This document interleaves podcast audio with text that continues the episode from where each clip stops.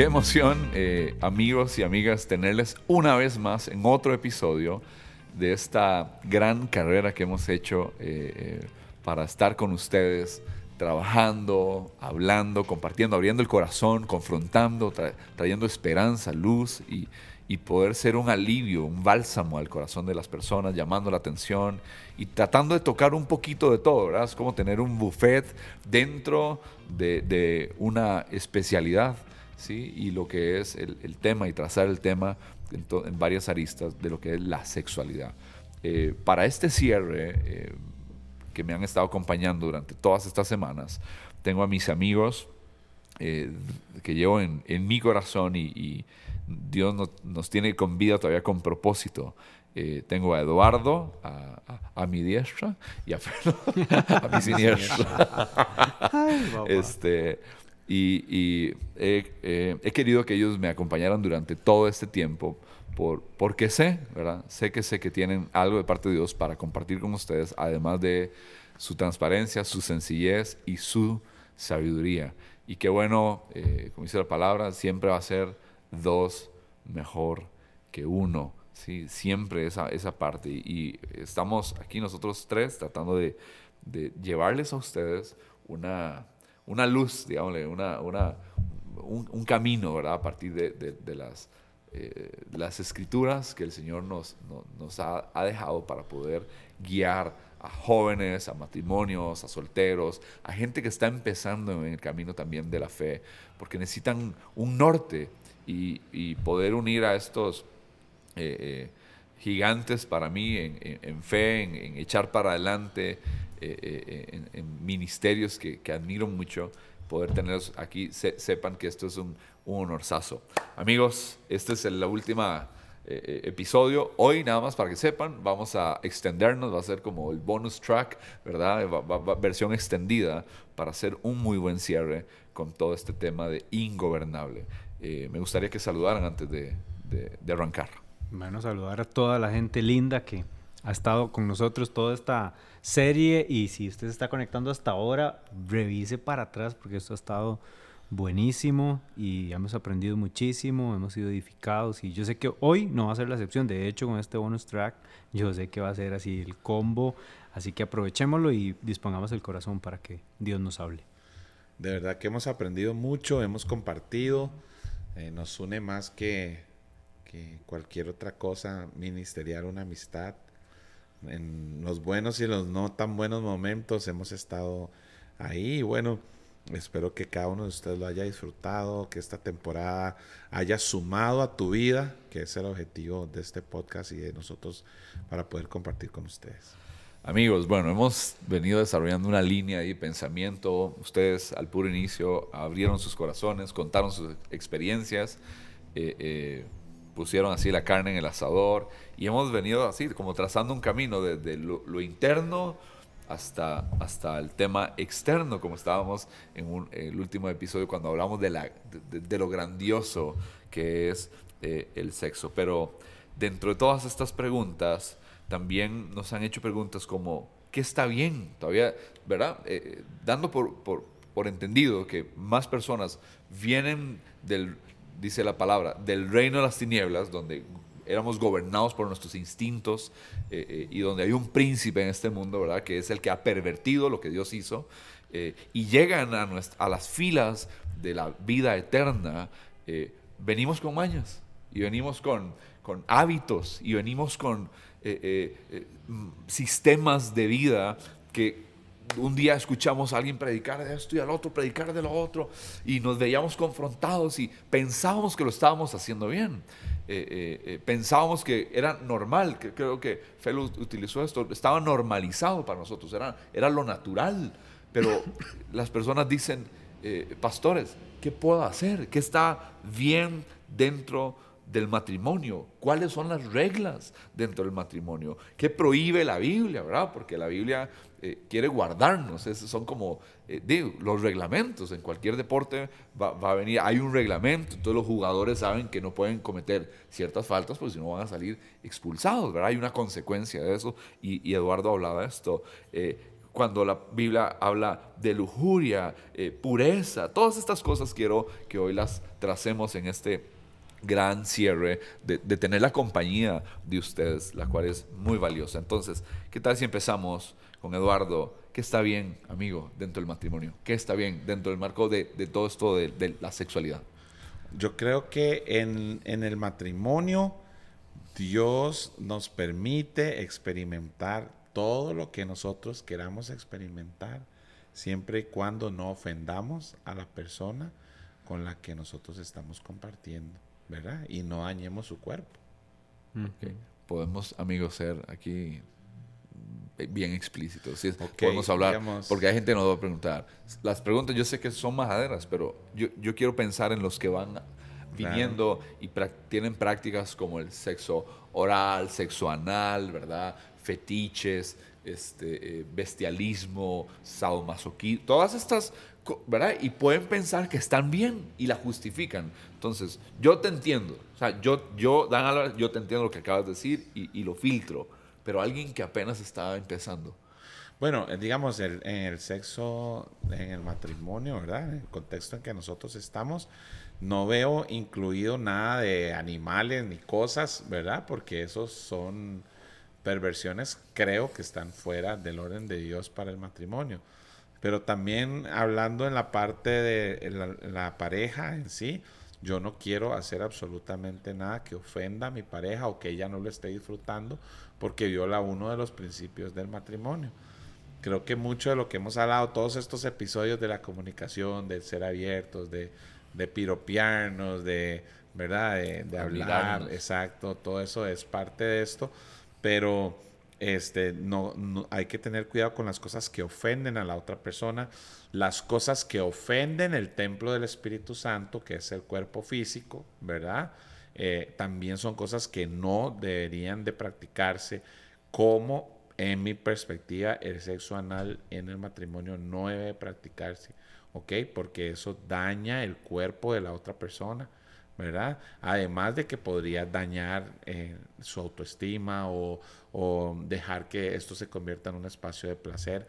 En cuanto al sexo oral, ¿verdad? Son reglas que cada persona debería de definir en su intimidad.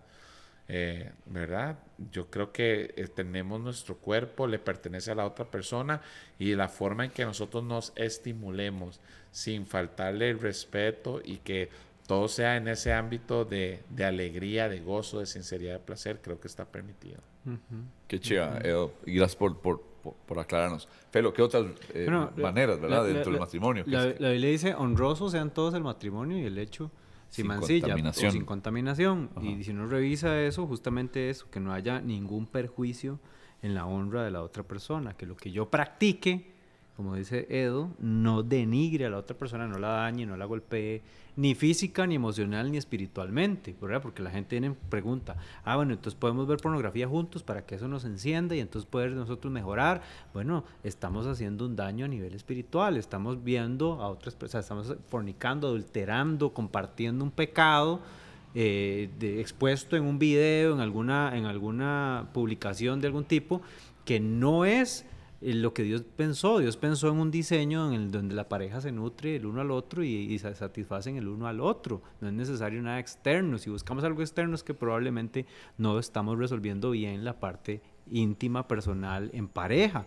Entonces, eh, yo tengo que revisar porque cuando uno lo abre, qué cantidad de perversiones pueden haber que no están en el diseño de Dios. Eh, y si ya empezamos a inventar que tríos y que swingers y que todo eso se sale del orden divino. Orgías. Sí, porque ya hay infidelidad de por medio y eso no es lo que Dios quiere. Mucha gente no, es que todo se ha pagado mucho y empieza, queremos ser creativos, pero estás brincándote el principio divino y una persona que se sale de ahí se sale de la bendición de Dios, se sale del marco de Dios. Entonces luego, ¿qué pasa? Vienen enfermedades, se rompe el matrimonio, se dañan los hijos, viene el dolor de un divorcio divorcio. ¿Por qué? Porque se trajo contaminación al matrimonio. Eh, y hay cosas todavía más finas como las personas que practican el sexo pensando en otra persona. pensando en lo que vio, pensando en una compañera, pensando, y ya eso al final son fantasías que no son propias del plan ni el diseño divino. Cuando una persona recurre a eso es porque hay cosas que no están resueltas en casa, en la relación, en la parte amorosa, en la parte eh, eh, afectiva, que hay que revisar y trabajar. Más bien es señal de que hay falta de sanidad.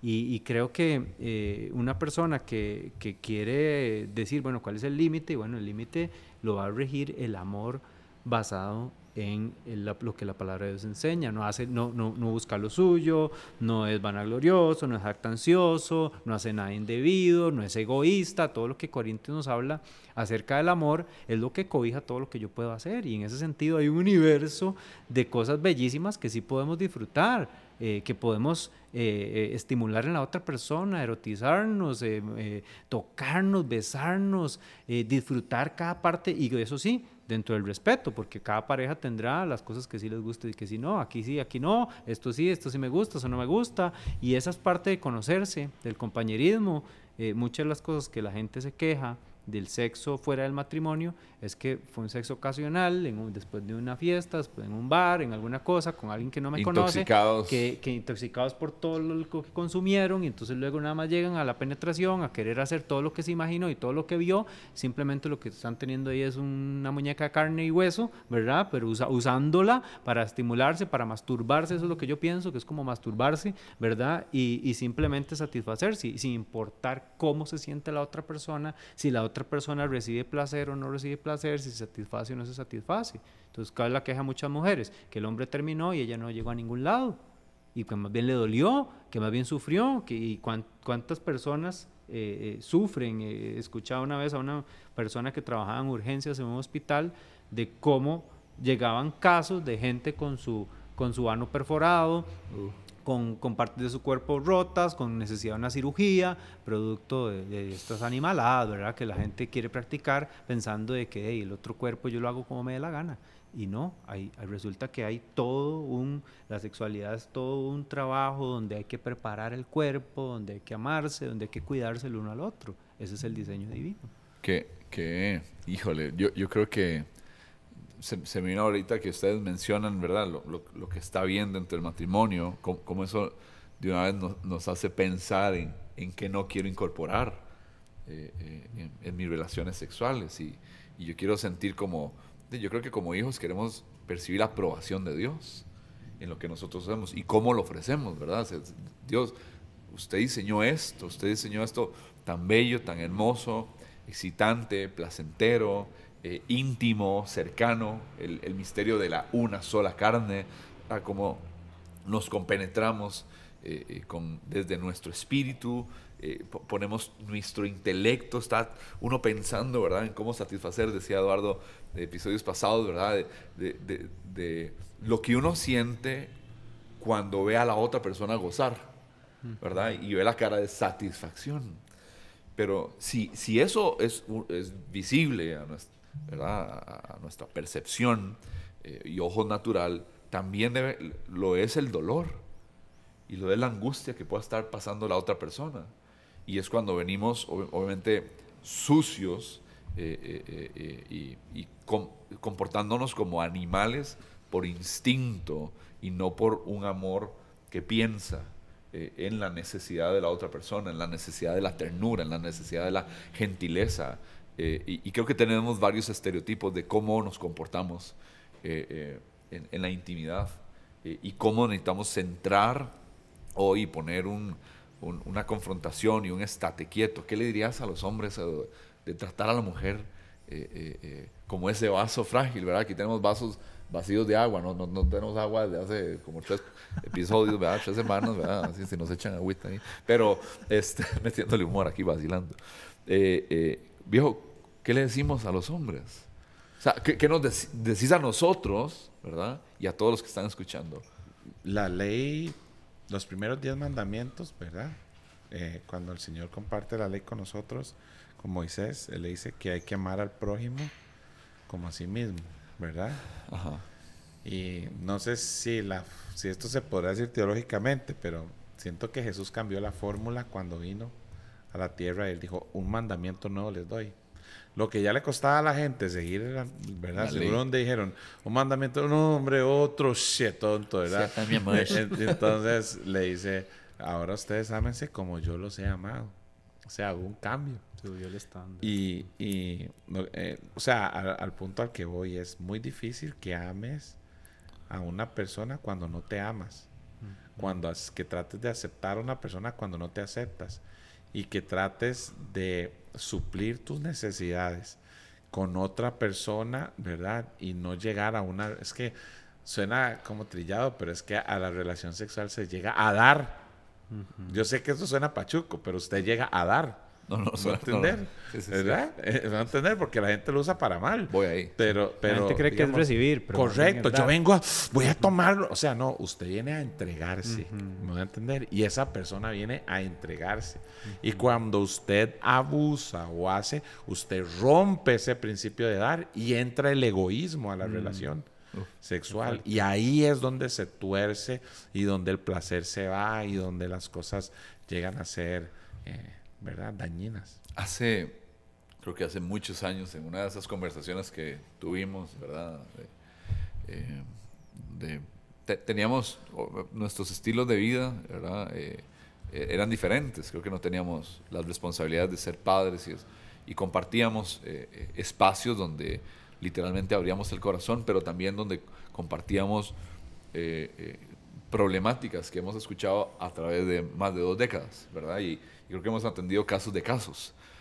Eh, y a mí no se me olvida, Edo, eh, una vez que eh, eh, lle- llegaste y, y- y- y estabas como abrumado, ¿verdad? Como decir, eh, y cómo fuiste de muy pastoral, pero fuiste muy tajante, pero también eso después te empezó a dar vueltas de, de alguien, ya espero eso fue hace muchos años, a que tenía que tener, ver, y, y lo, y lo traigo a colación porque, porque Felipe lo, lo- lo tocó, para poder excitarse, ¿verdad? Y poder tener relaciones con su esposa, tenía que tener la porno puesta. Eh, y, y vos fuiste contundente, le dices, usted tiene un espíritu de lujuria. Creo, si no me equivoco, eso, es, eso mientras compartíamos, ¿verdad? Eh, ¿Cómo confrontaste a esta persona y, y cuál es el siguiente paso? Porque algunos dirán, "Di, yo, yo estoy ahí, yo, yo estoy exactamente en ese punto para poder excitar. O sea, mi esposa, ¿qué, qué piensa la esposa? Di, no soy suficiente. Ajá. No soy suficiente. O sea, ¿qué es lo que hay a mí que es, que es como un- un- una bestia con la boca grande, ¿verdad? Eh, eh, que consume y consume y consume y no se sacia. Creo que no hay nada más lindo. Este, gracias. eh, eh, ahí es, un efecto de sonido, gente. Est- estamos tratando a los vasos frágiles, pero no tan frágiles, ¿verdad? Este, eh, eh, viejo, qué- rudo para, para una mujer sentirse no suficiente y que ella misma tenga que, tiene que ver a otras mujeres para poder, ya, ya estoy de acuerdo, ya no deshacerme el amor. Es, ¿verdad? Es una infidelidad literal ahí en, en, en. ¿Cómo, cómo, fue ese? Eso fue hace muchos años. Muchos años. Y yo eh, lo que creo que la lujuria es el deseo del hombre de satisfacer sus necesidades, porque son necesidades, fuera del orden de Dios, fuera del plan de Dios para su vida. Yo quisiera hacerlos meditar en esto, porque uno de los autores bíblicos que más golpea el adulterio es Salomón, ¿verdad? Salomón en los proverbios y la sabiduría le da muy duro al adulterio, ¿verdad? Pero tenía mil mujeres, 700 y 800, sí, sí. ¿verdad? Tenía mil. Entonces, un día yo estaba Qué- buscando hacer un... Qué belleza. De ¿verdad? animal. Estaba, estaba buscando, un- un- no sé, iba a hacer unos estudios para los hombres de adulterio, etcétera. Y, y me puse a meditar en esto. Yo le dije, Señor, ¿cómo alguien de mil mujeres se pone a escribir contra el adulterio? O sea, no repetía en tres años si quería, ¿no entender? O sea, el hombre era... Y, y la respuesta del Señor me marcó mi corazón porque Él me dijo, Eduardo, es que vivís en un tiempo monógamo, ¿verdad? Donde la gente vive engañada creyendo que rompiendo esa monogamia y exponiéndose a más personas van a obtener felicidad. Por eso un hombre de mil mujeres les dice, No, nada sea feliz con la mujer de su juventud. O sea, no lo está diciendo alguien que, o sea, esta es la única que tuve, o sea, como Adán, esta es la única que tuve, ¿verdad? No, hubo, no, había otra, ¿verdad? O sea, no, está hablándole un hombre que vivió sus placeres y lleno de sabiduría y, atrajo mujeres de todas las partes del mundo, vivió todos los placeres y él se dio cuenta que con la mujer de su juventud se puede realizar se puede no era necesario tanto. ¿verdad? Entonces, entonces, al punto al que hoy es que ni mil mujeres te van a saciar. Nunca. Nunca te van a saciar mil mujeres. Te lo dice alguien de mil mujeres. No de entender. O sea, que tenés que cambiar tu cassette y decir, entiendo, esto, eh, la lujuria me va a llevar a un nivel que nunca estaré satisfecho con nada. Con nada. Y entonces ahí es donde tengo que tocar el punto en el corazón de, de las personas. Que es donde me parece peligroso la tendencia que hay actual entre las parejas jóvenes, los adolescentes o los noviazgos del sexting. ¿verdad? Porque lo que están es estimulando su vida a, contenido que ellos mismos crean para compartir entre ellos mismos porque solo así se estimulan. ¿Qué va a pasar cuando se casen? ¿A quién le van a pedir esos videos? ¿Con quién van a querer compartirlo? Porque ya su esposa la tienen ahí todo el tiempo. ¿Qué va a pasar con esa pasión sexual? Porque entonces se, se acostumbraron que esa era la manera de estimularse. Entonces, vean lo grave el daño que se están haciendo al participar de eso, creyendo que eso es intimidad, creyendo que eso es el diseño de Dios. No hay nada ahí. Eh, eh, eh, justo, justo lo que decía Salomón, al final va, a generar vanidad, va a generar algo que que estoy haciendo. Esto es un, es un barril sin fondo. De hecho, para mí es, es lo que la Biblia habla en Jeremías, cuando Jeremías hace la confrontación a Israel, dos cosas hizo Israel, me dejaron a mí fuente de vida y cavaron para sí cisternas rotas que no retienen el agua. Eh, eh, eh, son los dos grandes males. Y luego Jeremías da una confrontación y le dice, usted es como un asno, como alguien que no se sacia, como una prostituta que se acuesta con todo el mundo y no se llena. Es lo que la comparación que Dios hace de la situación espiritual de Israel.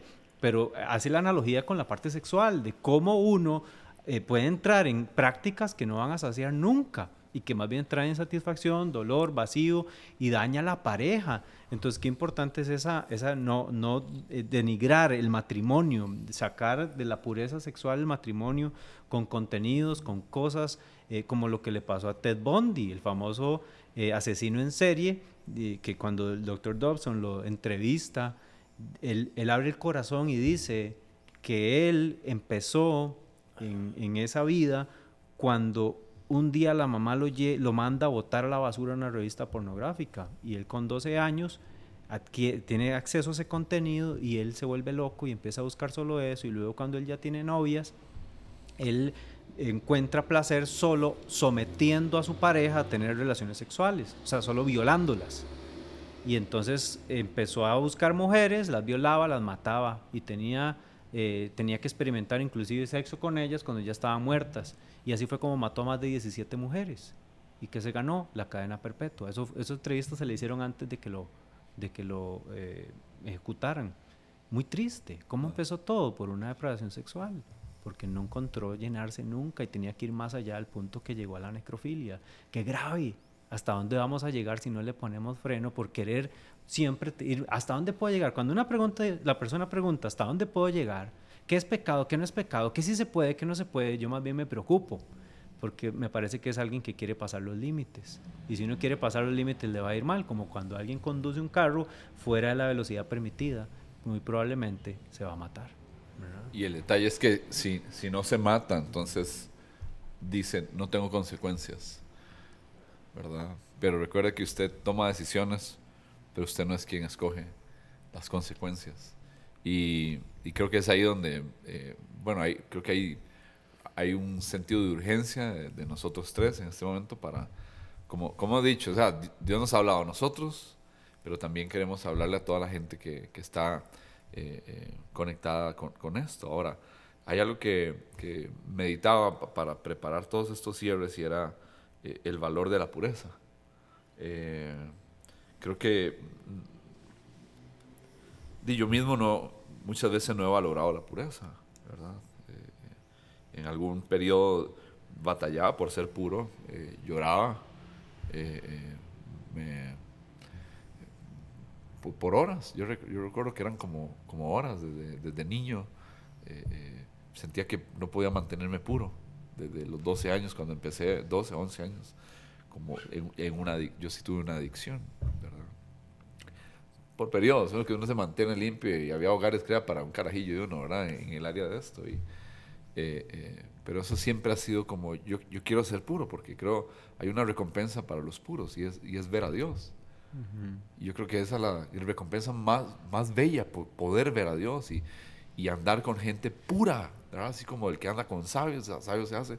Creo que cuando andas y hablas con gente eh, pura, e, es, son las semillas, ¿verdad? Me, gusta leer eh, eh, autores puritanos. Me, me, gusta, o sea, creo que me confrontan, creo que, uy, ¿verdad? Ahorita me estoy leyendo un libro que se lo pasé a mi equipo pastoral,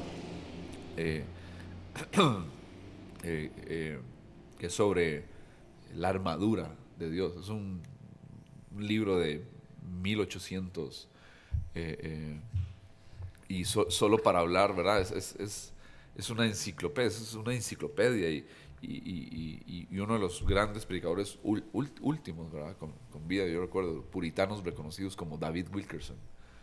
Eh, con una línea de, de, fuego, de santidad, de confrontación, de, de, llevarte a, a, una vida del espíritu que, ¿verdad? Yo recuerdo cuando él vino la última vez a Costa Rica, yo, yo recuerdo pasar tirado porque era la presencia de Dios llamándome a santidad y, y, y, valorar la, la, pureza sexual. En mi caso, eh, eh, desde, desde, mi trinchera, experiencias, cicatrices, cagadas, metidas de pata,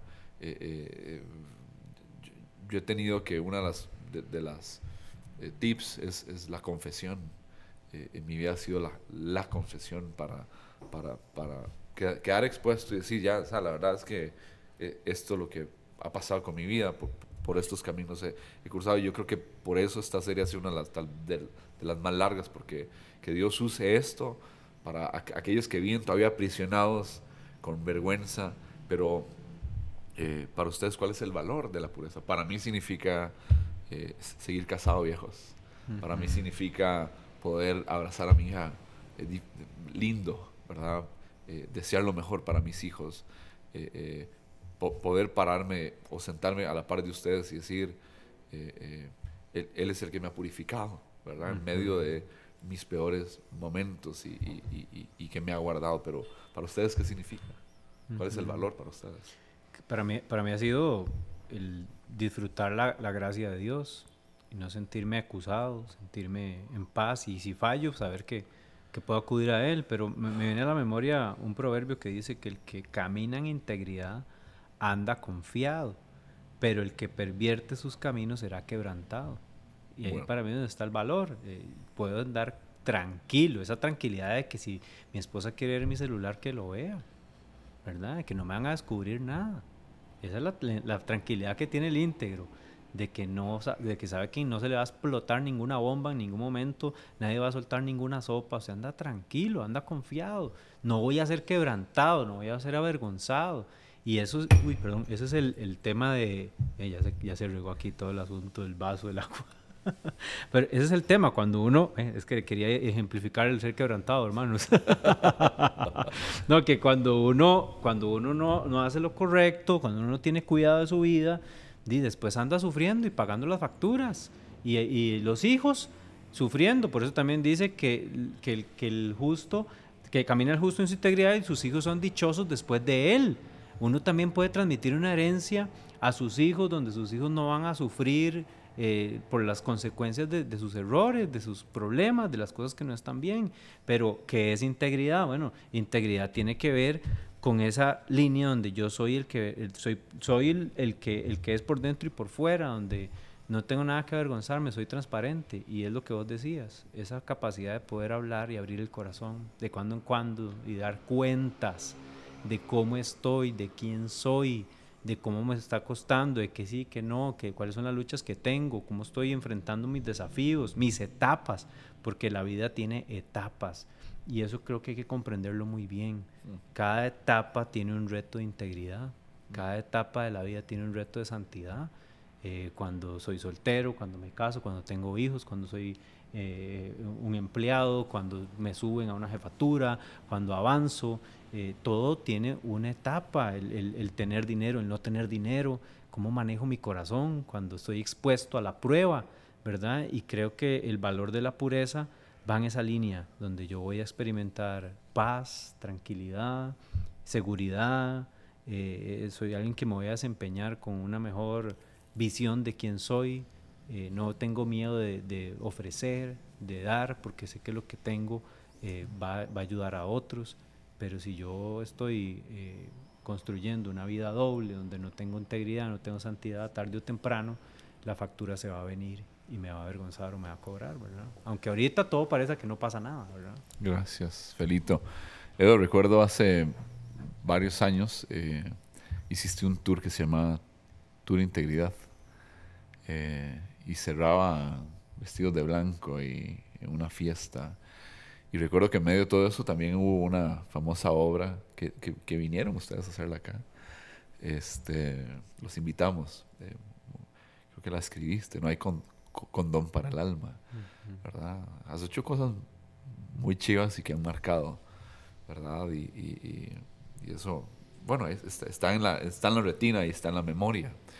Eh, eh, gracias por, por, lo que has hecho, ¿verdad? Gracias por lo que has hecho por, por miles de nosotros, ¿ok? Eh, mi pregunta la puedo agarrar hacia atrás y siempre han existido hombres peleando para levantar el valor de la pureza, porque vemos una generación ¿verdad? Hoy Felo dice sexting, ¿verdad? Hace no sé cuántos años, ¿verdad? Otros veían eh, los burdeles, los nightclubs, ¿verdad? Etcétera, etcétera. Vos, vos que viste hace esos años cuando dijiste, vamos por los jóvenes, queremos una generación de santidad y andar por, anduvieron por todos lados, yo, yo recuerdo, ¿verdad? Y, y, el equipo que estaba con vos y, y querían esa parte. Eh, hoy, hoy, hoy, ¿por qué no estamos valorando la, la, pureza. Vieras que yo eh, crecí en una educación bíblica donde la pureza se basaba en el acto del hombre, ¿ok? Yo no hago, yo no, yo, ¿verdad? Y entonces eso tendía muchas veces a que la pureza iba a depender de mi fuerza, mm. ¿verdad? De lo que yo podía hacer, de lo... Y en realidad lo que pretendimos en aquellos años y lo que yo quisiera que cada persona se lleve para cerrar esta serie es que la pureza es un acto de Dios y no del hombre. Qué bueno. Que no hay absolutamente nada que el hombre pueda hacer para decir yo soy puro. El joven rico le dijo a Jesús, Maestro, bueno, ¿y usted por qué me llama bueno? Solo bueno hay uno. Bueno, ¿qué hago para llegar al cielo? Bueno, guarde los mandamientos. No robarás, no cometerás adulterio. Y a mí me sorprende ese joven, porque ese joven le dijo a Jesús, todo eso lo he hecho desde mi juventud. ¿Quién de nosotros tendría la cara para decirle a Jesús eso? No, mi hermanito. Mm, o sea, no tenemos, yo siento que ninguno de nosotros tendría la cara para decir esas palabras. Y aún así, para él no era suficiente, ¿verdad? Le faltaba algo. Yo creo que la pureza es un acto de Dios. Y, lo que te quiero decir es que si alguien nos está escuchando que dice, es que yo no puedo. Yo no puedo dejar de masturbarme, o yo no puedo dejar de fornicar, o yo no puedo dejar... Las mujeres. Bienvenido al club, porque yo tampoco puedo. Nadie puede. Yo no puedo tampoco. Pero alguien me ayuda a vivir esa vida. Es, es, un acto de Dios en la cruz, es una fe que transforma vidas es que el, eh, eh, aunque sientas que la iglesia te condena, que, que, todo, quiero decirte que el Espíritu Santo que Él ha hecho morar en ti, dice que yo te ayudo en tu debilidad. Entonces, dejemos de hacer de la pureza un acto del hombre, sino es un acto de Dios. Y ese acto de Dios, cuando yo le doy poder en mi corazón, yo recibo esa fuerza. El Espíritu que tú has recibido es poder, es amor y es dominio propio. Qué bueno está. Felo, ¿Qué tal si oramos? hay más, pero yo creo que eh, le hemos dado al punto, ¿verdad? Ahí está. Y creo que, que, hay muchas personas que hoy necesitan también reconciliarse con el Señor o entregar su vida a Jesús, que llegan a la conclusión que dicen, yo no voy a poder sin el Señor. Yo necesito a ese Jesús que, que trae libertad, que puede ayudarme en mi caminar, que me puede dar la luz, la pureza que solo Él puede darme. Y si usted es una de esas personas, lo único que tiene que hacer es reconocerlo, reconocer su bancarrota espiritual, reconocer su, su tragedia, su indigencia, su miseria, así como nosotros hoy hemos, y durante todas estas series hemos abierto el corazón reconociendo que nos cuesta, que nos es difícil, que luchamos, que hay áreas que, en las que fuimos quebrantados y Dios nos levantó, nos sanó, Dios también lo quiere hacer con usted, solo reconózcalo ahí donde está, abra su corazón y, con sus propias palabras, confiésele al Señor su situación espiritual, su necesidad de que lo salve, que lo salve, de que lo rescate, de que lo ayude. Y ahí eh, abra su corazón y, yo te voy a guiar en una oración para que entregues tu vida a Jesús, para que te reconcilies con Él y puedes decirle así, Señor Jesús, yo estoy aquí reconociendo mi situación, mis problemas, mis pecados, mi situación a nivel sexual, emocional, espiritual, pero en esta hora me arrepiento, en este momento decido entregar mi vida a ti, confiando en ti, confío que tú sí puedes hacer algo por mí porque yo no puedo, Señor. Yo necesito tu intervención en mi vida, que me ayudes, que me sanes, que me libertes. Creo que fuiste a la cruz a morir para salvarme, para darme sanidad, para restaurarme. Te pedimos que traigas pureza a nuestro corazón, que alumbres con tu luz y quites toda clase de oscuridad o contaminación, que eh, limpies mis pensamientos, mis impulsos, mi cuerpo, mi ser, que me ayudes a cambiar mi manera de ver mi sexualidad, que me ayudes a caminar según tu diseño, que me hagas hacer tu voluntad y disfrutar las cosas de acuerdo a tu plan. En el nombre de Jesús, amén. Si hiciste esta oración, de hecho quiero decirle a los que hicieron esta oración que si lo hicieron de corazón, si es la primera vez que lo hacen, entregaron su vida a Jesús y hoy Él es el salvador de sus vidas y Dios va a empezar a hacer cosas muy bellas. Y, quiere ser tu Señor, ¿verdad? quiere ser Señor. Gente, gracias, gracias Felito, gracias Edo por invertir todo este tiempo, ¿verdad? Y, invertir sus corazones en, en, pensar que en diferentes partes de Latinoamérica, eh, eh, España, Ah, eh, eh, em, estamos llegando a, islas también del Caribe y, poder saber que de Canadá a Argentina hay gente recibiendo esto. Gracias a cada uno de ustedes, gracias por su amor, su paciencia. Hoy queríamos hacer este gran cierre y por eso nos pasamos de lo que promediamos, pero sabemos que esto ha sido de bendición y oramos para que usted sea guardado eh, en el hueco de la mano de Jesús y Jesús dijo que lo que está ahí, que el Señor le ha confiado, nadie lo iba a arrebatar de su mano. Si usted es de Cristo, nadie te va a arrebatar. Tomar buenas decisiones conectada con una iglesia que te edifique, donde puedas conocerlo a Él, tener comunión con otros y disfrutarla, porque la iglesia se disfruta. Gracias a Luisito Palomo, gracias a Justin, gracias a Edo, Felito, y nos vemos la siguiente semana con otro episodio de Dándole al Punto. Bendiciones.